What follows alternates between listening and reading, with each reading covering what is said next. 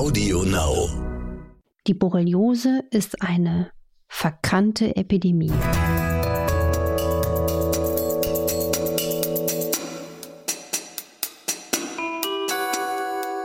Dr. Anne Fleck, Gesundheit und Ernährung mit Brigitte Leben.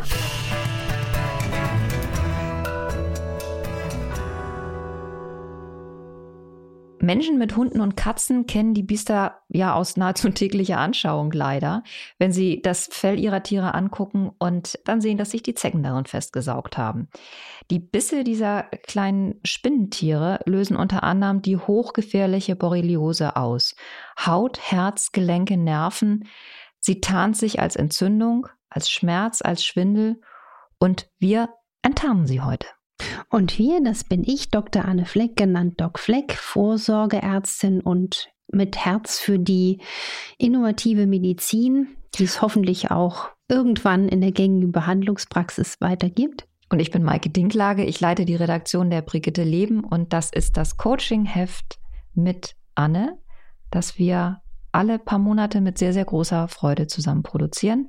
Könnt ihr bestellen unter www.brigitte.de-brigitte-leben. Jetzt steigen wir mal ein in unser großes Zeckenthema. Anne, du bist da eine Spezialistin, das weiß ich. Deswegen frage ich dich mal erstmal was ganz Subjektives. Hast du auch das Gefühl, dass die Borreliose was Heimtückisches hat, weil sie sich so gut zu tarnen weiß? Absolut. Sie ist wirklich heimtückisch und ähm, ich merke aus meiner Erfahrung der letzten Jahre, man ist auch als Arzt bzw. Ärztin in diesem Schlachtfeld gegen die Borreliose irgendwie auch sehr einsam. Die Forschung ist nicht so, wie ich es mir wünsche.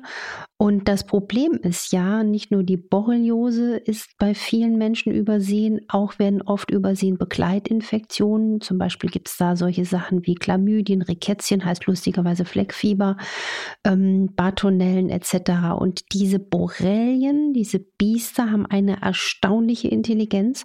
Man kann nicht anders sagen, dass ich sie als Gegner echt bewundere, weil wenn diese sogenannten Spirochäten, ja, die auch ähm, dem Syphilis-Erreger ähneln, angegriffen werden, dann verändern sie binnen kürzester Zeit ihre Form. Das heißt, die können immer wieder auferstehen. Unfassbar.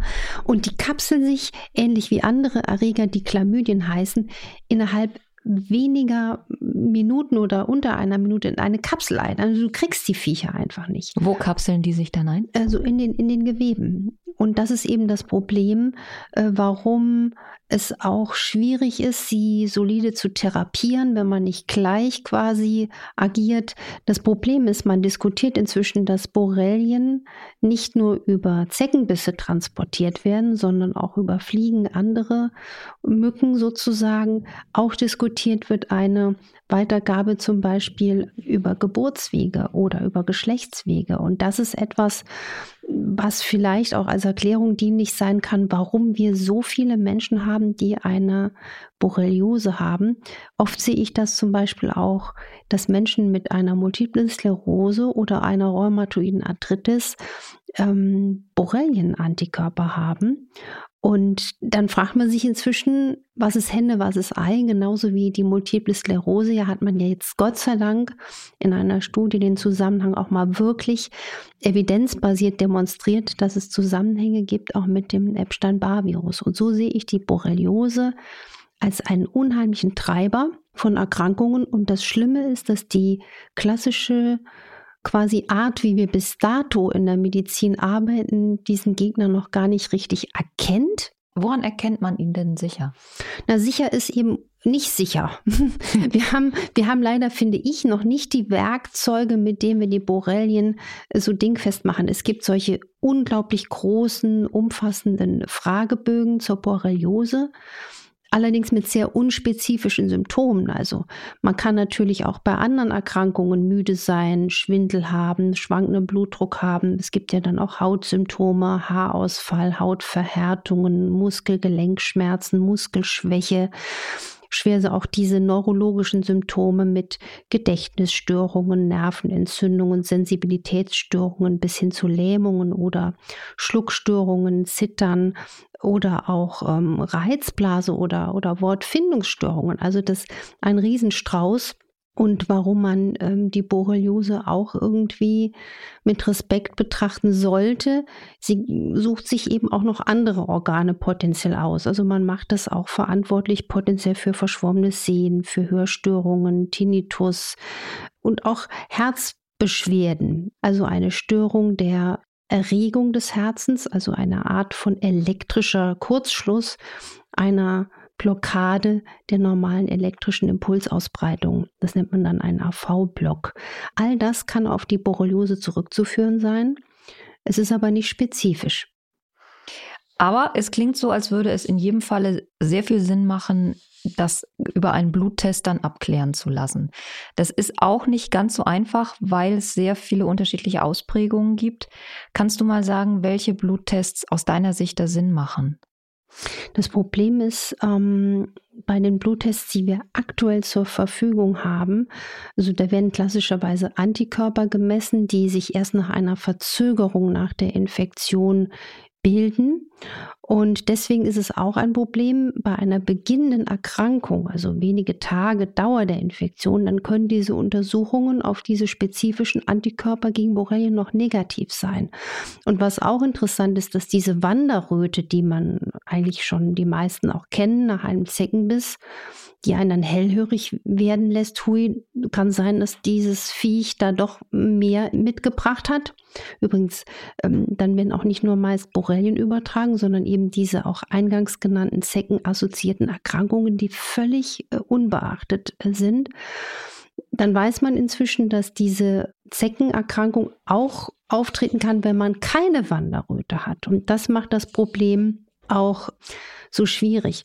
Und ich muss an der Stelle wirklich sagen, mit den Augen einer wirklich klinisch im Alltag seit Jahren hart arbeitenden Ärztin muss ich heute und hier sagen, dass wir erst das peu à peu begreifen, dass wir erstens, glaube ich, allgemein noch viel zu wenig nach solchen Infekten bei unseren Patienten Ausschau halten und zu wenig Beachtung schenken. Und ich würde mir einfach wünschen, dass es langfristig viel noch vernünftigere und ausgefeiltere Tests gibt, um noch zügiger und solider eine Diagnose sichern zu können. Also das Ganze ist sehr unbefriedigend, ähnlich auch ähnlich unbefriedigend wie äh, Epstein-Barr, die Diagnostik einer aktivierten Epstein-Barr-Infektion. Übrigens fällt mir da an der Stelle ein, das Long-Covid-Syndrom gibt es jetzt auch spannende Daten zu. Das hatte ich übrigens eingangs vermutet, ist ja ähnlich wie auch eine schwere Müdigkeit nach Epstein-Barr.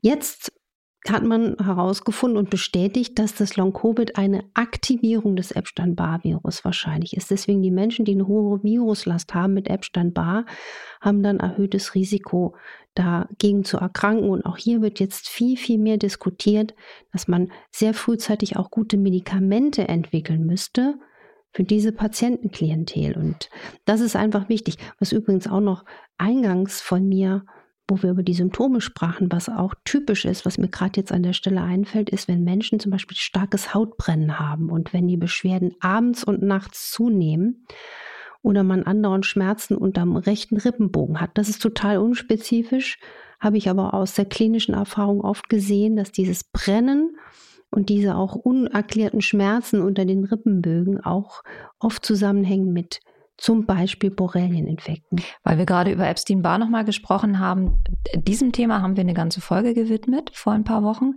Mhm. Wenn euch da das Thema anspricht, interessiert, hört das gerne nochmal nach. Super, ja. Ich ähm, hatte dich eingangs gefragt nochmal nach den Bluttests. Also ist es dann so, dass es einen Standardbluttest gibt, der in der Regel gemacht wird, wenn ich jetzt zu meiner Hausärztin gehe und sage, können wir mal Borreliose oder einen Zeckenbiss abklären. Dann gibt es diesen einen Test. Du sagst aber, wenn ich es richtig verstanden habe, das reicht in der Regel nicht, sondern man müsste feiner nachtesten. Eigentlich müsste man feiner nachtesten, weil es wird dann meistens gemessen Borrelia burgdorferi. Das ist so quasi der Klassenprimus, sage ich jetzt mal, unter den Borrelien. Es gibt aber noch ganz andere. Es gibt Borrelia afzelii, es gibt Borrelia garinii und es gibt dann nur wenige auf Borrelien spezialisierte Labore, auch in Deutschland. Und da wäre es dann eigentlich klug, mal dort eine Abnahme machen zu lassen. Und dann sind wir auch wieder bei so einem frustrierenden Punkt, die Diskussion mit Krankenkassen. Ne? Und das ist eben leider so, dass das noch nicht adäquat äh, gewürdigt wird. Das heißt, das ist einfach dann eine Privatleistung, wenn ich das untersuchen lasse. Meistens. Im Moment ja. Ich kenne Menschen, die hatten diesen Zeckenbiss, die hatten Borreliose und ähm, die haben sich viele Jahre von dieser Infektion dann nicht mehr erholt. Also die haben richtig lange darunter gelitten. Kann man sich überhaupt, wenn man diese Infektion hatte oder hat, kann man sich davon ganz erholen? Kommt man wieder ganz auf die Beine? Das hängt von ganz, ganz vielen Faktoren ab. Ähm, es gibt ja diesen wunderbaren Spruch, der Erreger ist das eine, aber wie ist das Milieu? Ähm, deswegen, egal was man hat, ob das jetzt ein Epstein-Barr ist oder eine Borreliose, die natürlich nochmal viel mehr ausgeklügeltere Strategien braucht, wo auch ich mir langfristig mehr Forschung erhoffe, ähm, ist es so wichtig, den Körper, vor allem das Immunsystem zu stärken, damit es mit dieser Erregerlast fertig wird. Und deswegen ist alles, was wir hier auch in unserem Podcast hier aufzeigen oder ich die Chancen einer Darmsanierung so elementar. Also das würde ich jedem mit so einer Erkrankung ans Herz legen. Eine konkrete Anleitung gibt es ja da auch im Buch Energy, Heil ABC der Verdauung. Das gehört da wirklich, wirklich, wirklich ins Boot. Weil wir wissen ja alles, was ein immunologisches Problem ist, auch entzündlich und autoimmun. Der Schlüssel liegt ganz, ganz häufig oder in der Regel im Darm. Erklär doch bitte nochmal, wie Borreliose und Autoimmunerkrankungen zusammengehören. Also das ist in der Tat so, auch eine Beobachtung aus der Praxis empirisch sehe ich häufig, dass Patienten mit MS, mit Rheuma, mit Fibromyalgie eine Borreliose haben oder auch häufig Epstein-Barr-Viren. Und das ist ein ähnliches quasi Feuerwerk, was da abgeht. Das heißt, diese Bakterien oder Viren, die erzeugen sogenannte Zytokinkaskaden, übrigens auch etwas, was Covid-19 macht, diese Entzündungs- Strategie, die das Virus hat. Also es gibt ein richtiges entzündliches Feuerwerk. Und diese Zytokine, was sind das eigentlich? Das sind Botenstoffe, die quasi als zelluläre Vermittler der Immunreaktion agieren. Und jedes clevere Pathogen, also Borreliose oder ein anderes Virus, das setzt Zytokine frei, einfach damit es noch infektiöser werden kann. Und das Problem ist, dass dieser Zytokinsturm aber auch eine Zerstörung von körpereigenem Gewebe in Fahrt bringt. Und das macht es einfach, um Nährstoffe aus dem Gewebe zu gewinnen, damit es selber überleben kann. Und deswegen ist das eine autoimmune Prozedur, die da abläuft. Borrelien, aber auch andere Viren, die kompromittieren das Immunsystem, bringen eine Entzündung auf den Weg und dann natürlich auch wieder eine, eine Gegenwehr. Und so machen manche Teile des Immunsystems dann eher kaum noch was. Die sind richtig schlapp, die Truppen, liegen am Boden und andere werden hyperaktiv. Und diese Hyperaktivität, wie ein Dominoeffekt, das ist die Erklärung, äh, warum das alles miteinander zusammenhängen kann. Ich habe mal eine relativ naive Frage, weil ich als Hundebesitzerin meinen Hunden jedes Frühjahr eine Tablette gebe, die enthält Fluralana. Und ähm, dieser Wirkstoff sorgt zumindest bei den Hunden dafür, dass die über den Sommer hinweg so gut wie gar keine Zecken kriegen. Das ist ein Gift, was wird mir immer bei, bei der Tierärztin so erklärt, ins Blut geht und die Zecken einfach, also die saugen sich noch an, dann kriegen sie diesen Stoff und dann fallen sie tot um. Und ich frage mich natürlich, warum es denn einen ähnlichen Wirkstoff nicht auch für die Menschen gibt, weil diese Vorstellung, ich schluck einfach mal eine Tablette zum Frühjahr und bin dann safe für den Rest des Jahres, ist natürlich fein. Ja, man muss dann gucken, ne? was ist Nutzen, was ist Risiko. Ich nehme an, das gibt es noch nicht für Menschen, weil es einfach noch nicht ähm, ausreichende Datenlagen dazu gibt. Es gibt ja auch den Tipp, dass man Schwarzkümmelöl einsetzen kann. Hm? Also das ist so, fällt mir jetzt mal als erstes ein. Aber auf die Haut auftragen. Innerlich einnehmen. Oh. Auch innerlich einnehmen. Kann man ja immer mal, wie so eine kleine Kur, mal so einen Teelöffel über zwei, drei Wochen. Um, ähm, man gibt sich dauerhaft. Das würde mir jetzt an der Stelle als menschliche Alternative äh, einfallen. Aber du hast recht, ich würde mich gerne und vielmehr sollte ich mich vielleicht mit Tierärzten unterhalten, weil es macht ja auch Sinn, ne? Säugetiere, wir sind ja eigentlich auch ein Säugetier. Diese Tablette ist natürlich nicht unumstritten in Hundebesitzer Rienenkreisen, weil die halt auch hohe Nebenwirkungen hat. Das muss man auf jeden Fall mit dazu sagen. Richtig, wenn die Zecke umfällt, irgendwann nicht. Irgendwann fällt auch der Hund um und, und man muss man muss halt genau gucken, inwieweit der Hund das auch gut verträgt. Mhm. Gibt es außer dem Schwarzkümmelöl noch andere Hausmittel gegen Borreliose? Also erstens mal hat man natürlich bei der Borreliose, wenn sie früh erkannt ist, bisher ähm, die Strategie, mit den Antibiotika ins Rennen zu gehen. Und man muss ganz klar sagen, dass aus der empirischen Erfahrung es leider oft nicht ausreicht, die eingangs meist stattgefundene Antibiose, ähm, dass die ausgereicht hat, um wirklich die Borrelien komplett äh, quasi schachmatt zu legen. Und das Problem ist aber, dass auch viele Menschen dann wiederholte und auch zeitlich limitierte Antibiotika bekommen und trotzdem noch bei manchen Beschwerden vorliegen. Das hat aus meiner Erfahrung damit zu tun, dass auch oft die Co-Infektionen gar nicht gut beachtet werden. Und wer den Menschen erzählt, es gibt jetzt hier ein universell einsetzbares, ganz tolles Behandlungsprotokoll mit Hausmittelchen, das ist nicht seriös. Ne? Aber womit ich dann zum Beispiel ins Rennen gehe, ist, dass man versucht, diesen Zytokinsturm, diesen entzündlichen Sturm ähm, zu modulieren. Ne? Also, weil die ja durch die Borrelien aktiviert werden, diese Entzündungsbotenstoffe. Und da fallen mir zum Beispiel eine ganze Menge von Sachen ein die teilweise unaussprechlich sind, aber zu nennen ist da zum Beispiel Cordyceps, ja, der hemmt Interleukine. Auch die Inhaltsstoffe vom grünen Tee sind da sehr beliebt. Zum Zweiten versuche ich dann auch die Organsysteme zu schützen, also vor allen Dingen auch das Herz als Endothelschutz. Da hat sich zum Beispiel äh, bewährt auch das äh, Substrat aus dem Staudenknöterich, also Resveratrol, und die Immunremodulation, diese Überaufgeregtheit des Immunsystems auszugleichen. Und da eignet sich zum Beispiel Vitania somnifera, Schlafbeere oder ähm, das ähm, sibirische Ginseng, Eleuterococcus und ich gehe dann auch äh, individuell passend mit Mikronährstoffen rein. Also hochdosiert Vitamin C gehört immer ins Boot, Selen, B-Komplex, Folsäure, Vitamin E, äh, Zink und auch bestimmte Tees, die ich dann individuell aufschreibe.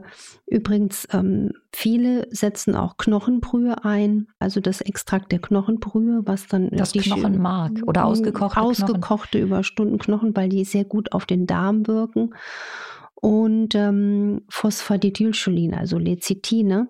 Und was interessant ist, was man jetzt auch bei Menschen mit Corona äh, empfiehlt, also gerade jetzt auch meine Patienten, äh, die das wissen, dass man Melatonin, das Schlafhormon, nicht nur gibt, um den Schlaf zu fördern, das Einschlafen. Wir wissen, dass Melatonin sehr antientzündlich wirkt. Also Melatonin kriegt inzwischen eine andere Dimension nicht nur der Schlafförderung, sondern die antientzündlichen Eigenschaften treten immer mehr zutage. Und das ist auch eine interessante Strategie, um diese Toxine, die Borrelien oder auch andere Viren freisetzen und die auch verantwortlich sind für die Symptome, in den Griff zu kriegen. Was ich mir wünschen würde. Mega Input heute. Ja, ich glaube, das wird eine hoffentlich oft gehörte Sendung. Und ich würde mir so wünschen, dass ich in ein paar Jahren viel, viel mehr dazu erzählen kann. Und ich würde mir natürlich wünschen, weil es gibt auch einige Praxen, die schwerpunktmäßig damit arbeiten. Ich würde mir wünschen, dass viel mehr Menschen sich für die klinische Infektiologie interessieren. Ich würde mir wünschen, dass die Forschung da richtig reingeht. Im Moment ist die AIDS-Forschung richtig ganz vorne. Da wird sehr viel Geld investiert. Da gibt es auch gute Medikamente. Aber warum macht man das nicht auch für Erkrankungen wie die Borreliose? Lasst diese Folge auf euch wirken. Hört sie gerne nochmal, weil einfach so viel Info drin ist. Wenn euch das alles Spaß gemacht hat beim Zuhören und beim Mitlernen in dem Falle auch, ähm, dann abonniert uns doch auf Audio Now und schickt uns gute Bewertungen über iTunes. Und wenn ihr Fragen habt, wie immer, infoline at brigitte.de. Nächste Woche bringen wir richtig Würze in unsere Folge. Und zwar, nee, wie verraten wir noch nicht, sondern lasst euch mal überraschen und hört auf jeden Fall wieder rein für heute. Sagen wir Tschüss. Tschüss, macht was draus und bleibt trotz allem immer locker und entspannt.